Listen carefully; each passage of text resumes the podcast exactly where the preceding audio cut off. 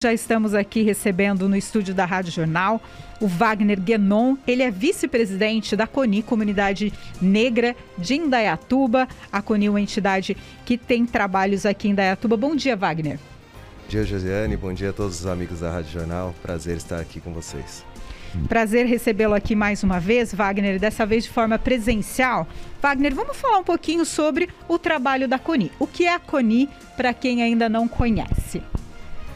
Vamos lá. A CONI ela é, a, é a comunidade negra daqui de Indaiatuba, né? É uma associação que tem como finalidade resgatar, manter viva todas as tradições africanas e afro-brasileiras e servir também aqui como um ponto de encontro, um ponto que para dar um norte para a população preta daqui da cidade, a população não preta também, que queira buscar informações referentes à cultura, às atividades, enfim, a, a, as problemáticas também e trocar experiências com, com conosco nesse espaço de debate é, em torno dessas questões raciais, culturais, das tradições africanas. Wagner, é, bom dia. Quanto tempo existe a CONI em Datuba? A CONI ela foi fundada em 1988, em 1 de junho de 1988, então vai fazer 34 anos. Esse trabalho vem sendo desenvolvido pela CONI, então, é, já há 24 anos. 34. 34 anos. Isso. Wagner, qual o foco do trabalho neste momento? Nós estamos passando aí por um período de transformações, né? Principalmente na luta antirracista. Qual o foco do trabalho da CONI atualmente? Atualmente, é, a gente tem trabalhado realmente no resgate das pessoas que já frequentaram a CONI e ainda frequentam né? E, e para buscar novos, uh, novos participantes, novos voluntários, porque a, a, a comunidade ela tem um trabalho hoje voltado, por exemplo, para a mulher. Toda segunda-feira tem uma roda de conversa de terapêutica com uma psicóloga lá pra, com as mulheres. É um grupo fechado, então para esse próximo grupo já estão encerradas as inscrições e eles acontecem às segundas-feiras. Temos também a, a parte da capoeira, que também acontece lá de segunda e quarta. E temos o samba rock, que também acontece às quartas-feiras. Fora isso, a gente vem trabalhando e desenvolvendo alguns eventos, uh, todos trabalhando temáticas negras e de autoestima, de emancipação para a população preta, tanto social, cultural e econômica. Então a gente busca esse viés nesse momento mulheres de forma terapêutica. Como é isso? O é, é, é, que, que é esse atendimento? Você me disse que é, já estão com todas as vagas preenchidas e tem a possibilidade de abrir novas turmas. Como é esse atendimento? Ele acontece então às segundas-feiras, né, a partir das 19 horas, com a psicóloga Ellen Mirras, e ela ela direciona uma roda de conversa para as mulheres pretas e não negras, né, também que queiram aí, principalmente nesse período de pandemia, que foi um momento hum, crucial aí para todo mundo, mas a gente te, é, conseguiu perceber que as mulheres estavam sofrendo um pouco mais com essas questões. E aí a Ellen nos procurou, né, para estar tá prestando esse serviço para a comunidade e aí ela acontece é uma roda de conversa onde eles tratam de diversos assuntos relacionados às questões da mulher, cotidiano, autoestima. A ideia realmente é trabalhar a autoestima da mulher. Wagner, é, nesse período de pandemia atrapalhou bastante, imagino, o trabalho de vocês, né? Com certeza. A gente teve que ficar aí um, um período sem nenhum tipo de atividade, né? E isso comprometeu muito a questão, principalmente financeira, da comunidade, que ela, a gente vivia mais de locação e eventos, né? Então isso a gente teve um comprometimento grande e aí mesmo as questões dos voluntários também que também tiveram o, os seus trabalhos diminuídos, e, então algumas contribuições também pararam de chegar. Então tudo isso afetou bastante. É, a situação financeira e para desenvolver alguns outros projetos que a gente tinha em mente. Wagner, é, e quais são as próximas atividades que vocês estão aí programando para a Coni? Vocês estão num trabalho de resgate das pessoas que já frequentaram, também procurando aí novas pessoas, difundindo, né, para que né, Tuba tem muitos moradores novos também, para que eles conheçam o trabalho da entidade. E quais serão aí as próximas atividades? Vocês já têm ideia do que pretendem fazer em 2022? Sim, a gente tem trabalhado aí já. Uh, essa nova diretoria, que é a Chapa Preta, nós assumimos em 2020 com, com esse propósito realmente de resgate, né? Da resgate e honrar até os, os mais antigos e buscar as novas pessoas, né? Para frequentarem lá, inclusive os filhos dessas pessoas.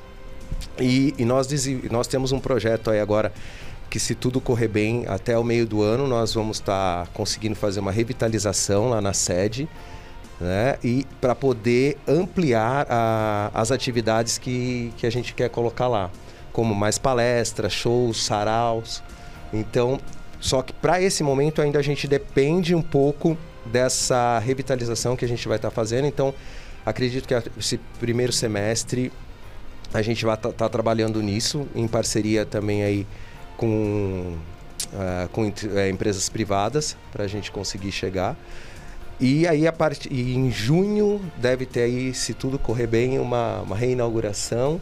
E aí, a partir daí, novas atividades a gente vai colocar dentro dessa nova estrutura que a gente está desenvolvendo. Inclusive, a ideia da criação de um núcleo jovem da CONI para a gente já ter os jovens lá dentro atuando um pouco mais com cargos de diretoria, presidência jovem, coisas nesse sentido. Wagner, é, vamos falar agora de preconceito, que é uma coisa triste, lamentável, sofrível, né? E, e é, dentro da comunidade vocês conversam com certeza. Em que momento você sofre mais preconceito? No trabalho, no lazer? Qual é a, a, a avaliação que vocês fazem internamente? Internamente, hoje, é, muita coisa mudou. Né? Muita coisa ainda precisa ser mudada e a gente, é, de uns anos para cá, a gente sofreu um retrocesso. Eu não sei, eu estou falando retrocesso, mas eu não sei se as pessoas só estavam contidas né? e acabaram se liberando de uns anos para cá, realmente expressando o que eles sentiam.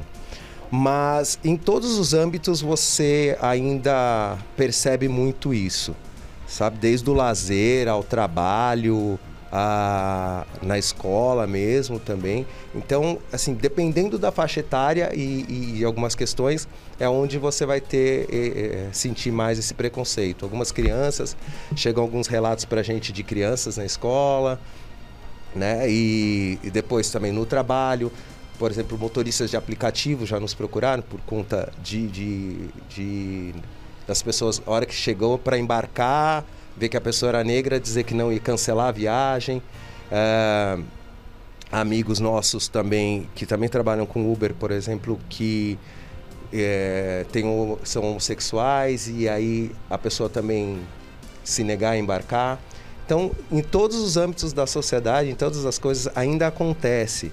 No trabalho também. O problema sempre é, normalmente ele vem muito como forma de piada, ou ele vem de uma forma muito velada que a pessoa naquele momento, se não for um trabalho dela diário de tentar identificar em que momento ela ficou constrangida, para ela fica um pouco mais difícil, ela entra em choque, vamos dizer assim, e ela não consegue reagir ou mesmo levar para frente que aquilo foi uma situação de racismo.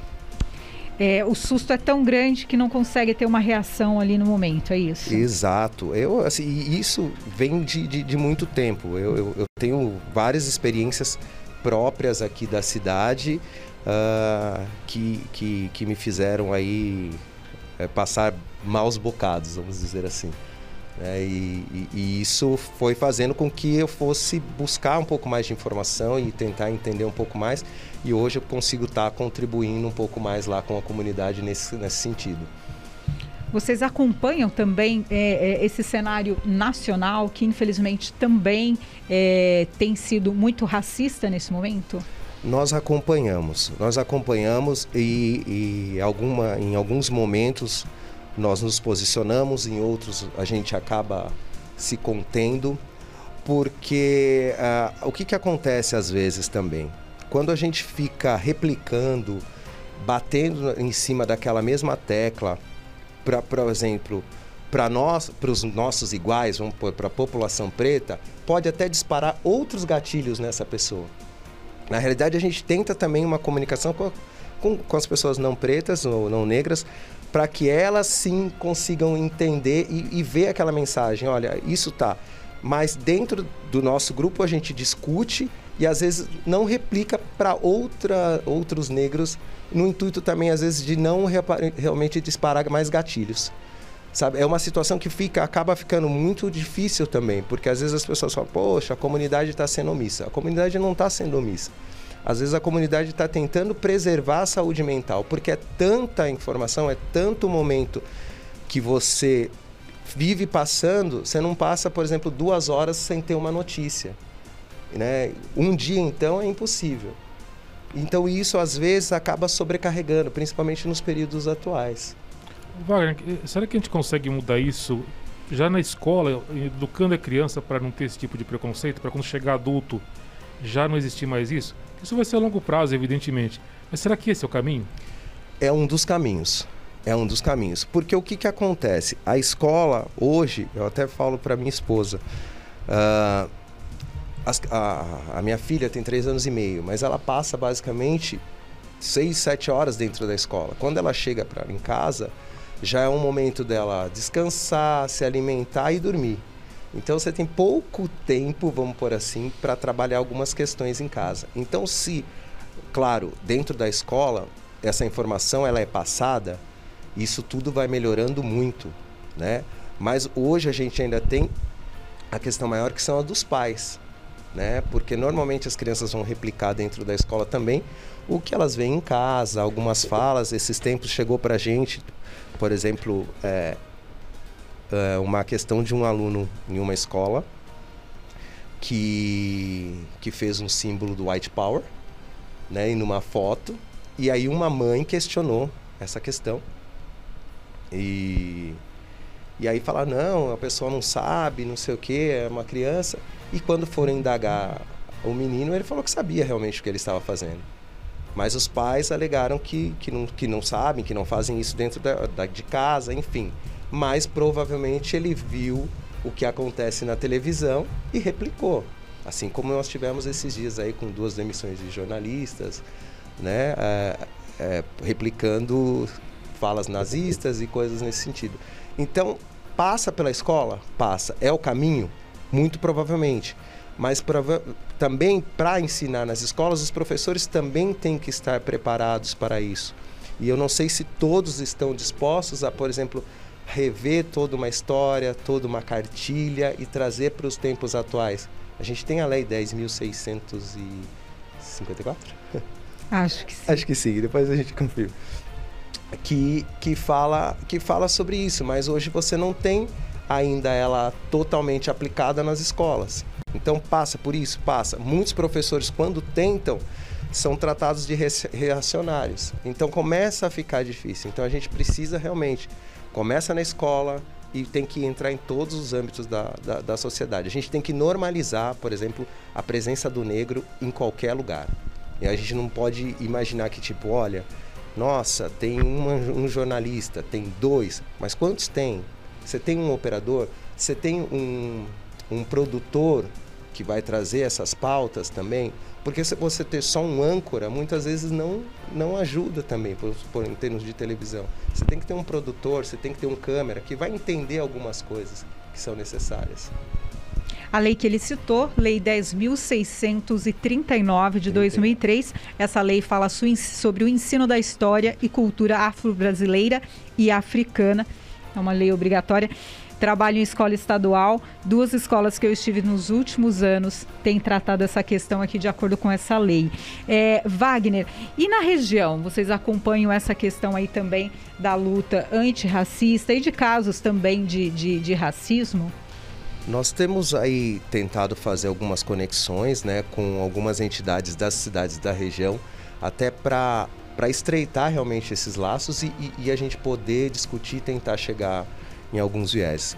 Uh, nesse momento estavam tá, acontecendo algumas conferências municipais e sobre as questões raciais, em especial é, das questões das religiões de matriz africana e depois vão ter a regional e até o final do ano deve ter a, o, a convenção nacional. Mas a, nós acompanhamos algumas coisas que acontecem e que chega para a gente, né? Porque como também é um trabalho voluntário a CONI nesse momento, nós não conseguimos deixar pessoas é, full time lá trabalhando em determinadas coisas. Então, algumas informações chegam para a gente às vezes com um delay e aí já passou às vezes o prazo de tomar qualquer apoio, coisas nesse sentido. Mas nós, nós estamos sempre em contato com o pessoal de, de, de Itu, Capivari, tentando fazer essa conexão e aqui na região a gente deixar mais unido, mais forte. A nossa ouvinte, a internauta aqui no caso, Luciana Teles, está com a gente aqui todo dia. Ela diz que conversa muito com a filha dela sobre o preconceito e orienta a filha dela que tem que respeitar sempre o próximo, não importa de quem seja, em qual situação tem sempre que respeitar o próximo. Esse é o caminho. Esse é o caminho. Parabéns pela atitude.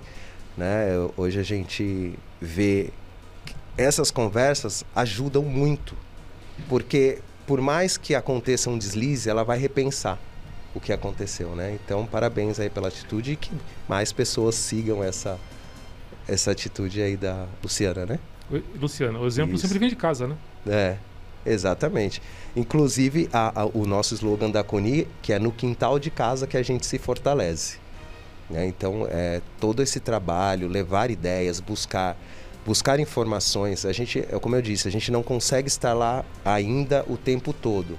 Mas se quiser marcar um bate-papo com a gente, a gente se programa, a gente consegue se ajeitar para estar tá recebendo as pessoas para discutir determinados casos e tentar é, passar um pouco da nossa experiência e contribuir com o melhor caminho que seja possível.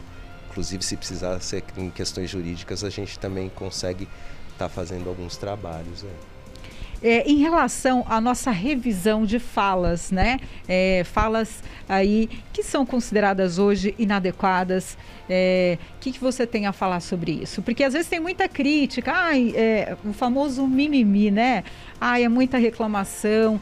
É, por exemplo, no mês de novembro, que é o dia 20, dia da consciência negra, aí algumas pessoas acabam citando e, e, e é, questionando a data, questionando a, a, a data que é importante para a conscientização. Qual a sua fala sobre isso, Wagner?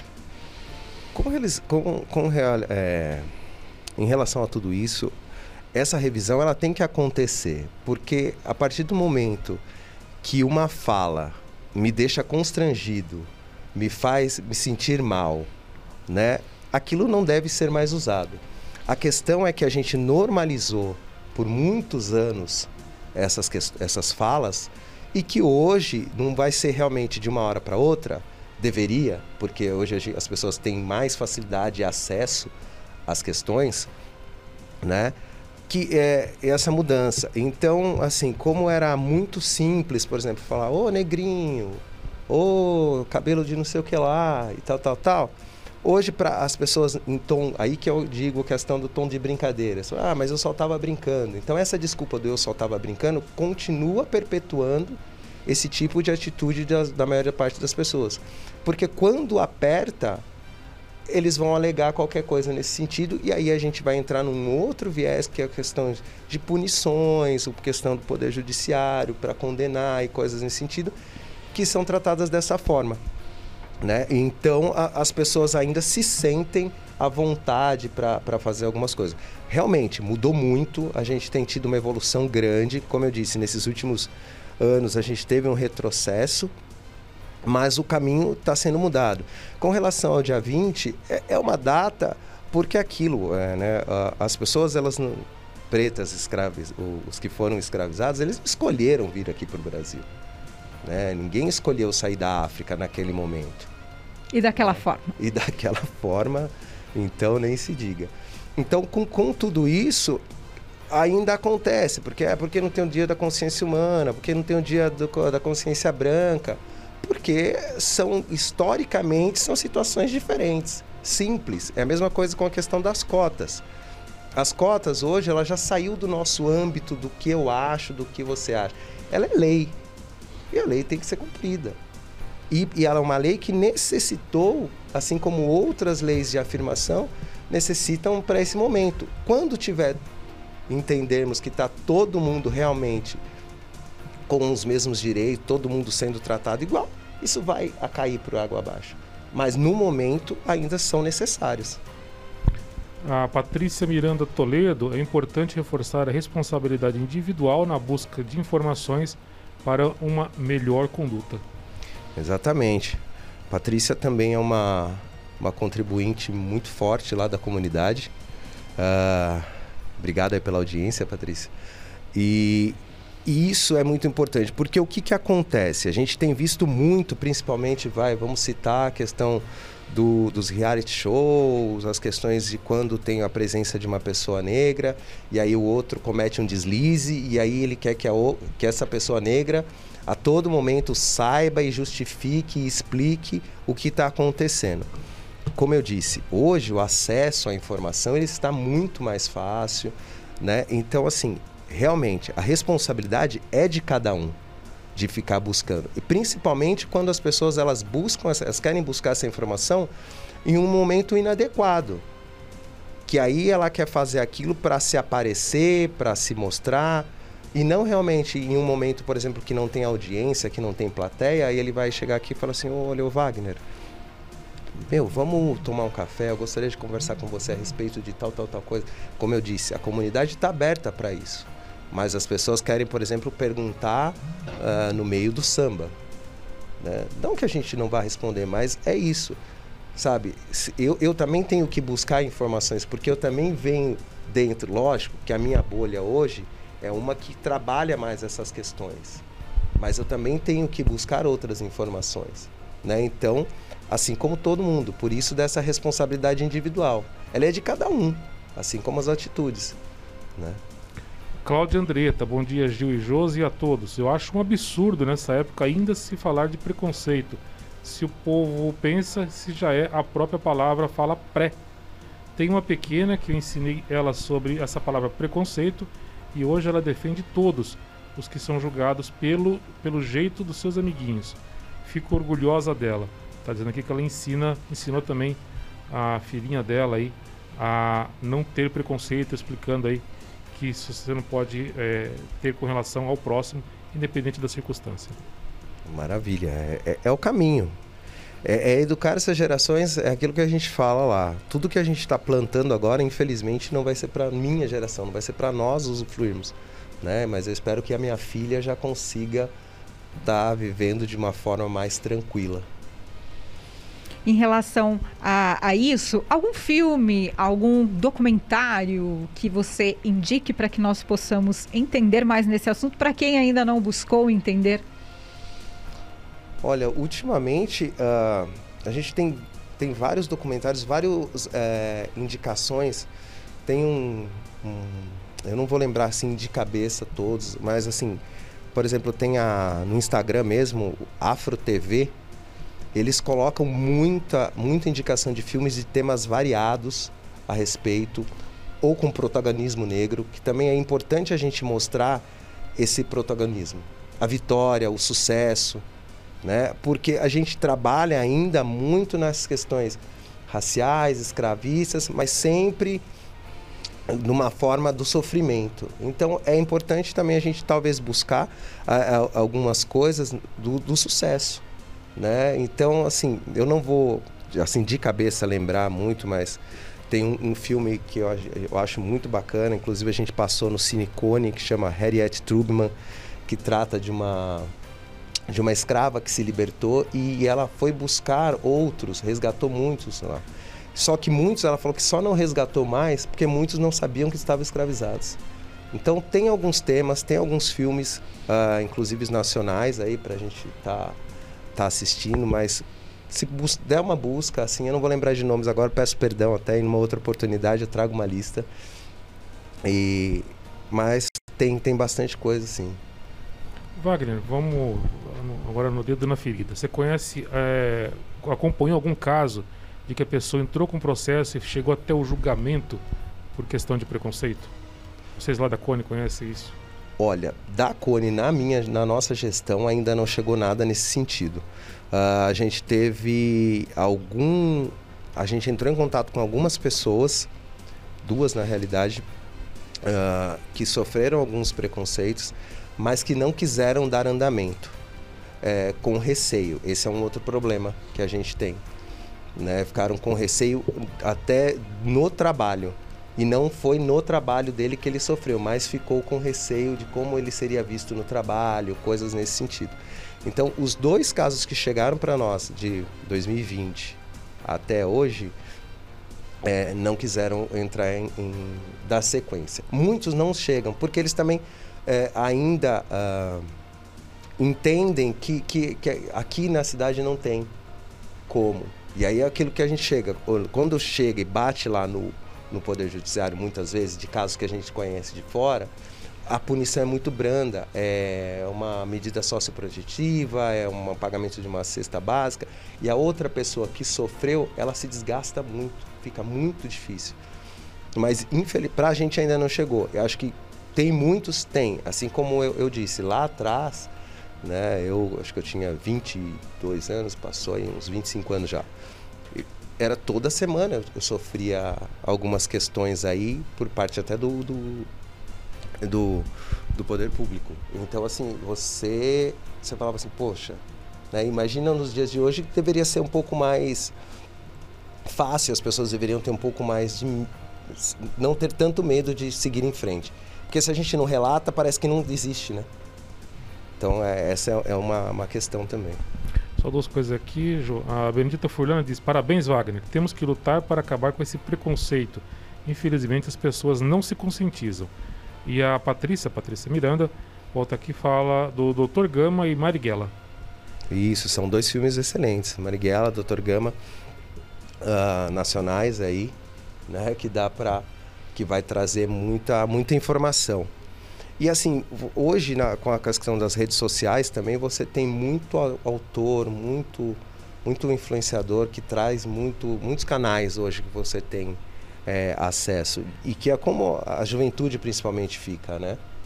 né? Muito plugado e seria é uma oportunidade. 11 horas 30 minutos, nós estamos conversando com Wagner Guenon, que é vice-presidente da CONI, Comunidade Negra de Indaiatuba, Felizmente aí já passamos o nosso tempo, vamos encerrar, não é isso, Gil? Uma outra oportunidade conversaremos novamente com Wagner sobre os trabalhos da CONI é, e também mais esclarecimentos importantes sobre essas questões todas levantadas aqui. Wagner, muito obrigada pela sua presença aqui mais uma vez na Rádio Jornal. Eu que agradeço mais uma vez a oportunidade. Só lembrando que quem quiser frequentar a comunidade, conhecer, nós estamos na rua Comendador Antônio Ibrahim Najib, 341 ali na Secap. E inclusive no dia 20 do 2 nós teremos lá um evento que chama Samba da Comunidade com o Serjão e o Grupo Nona Madeira. Entrada, entrada solidária, R$ reais antecipado, 10 na portaria. Estão todos convidados para prestigiar esse samba e prestigiar a nossa comunidade. Muito obrigado mais uma vez a toda a audiência.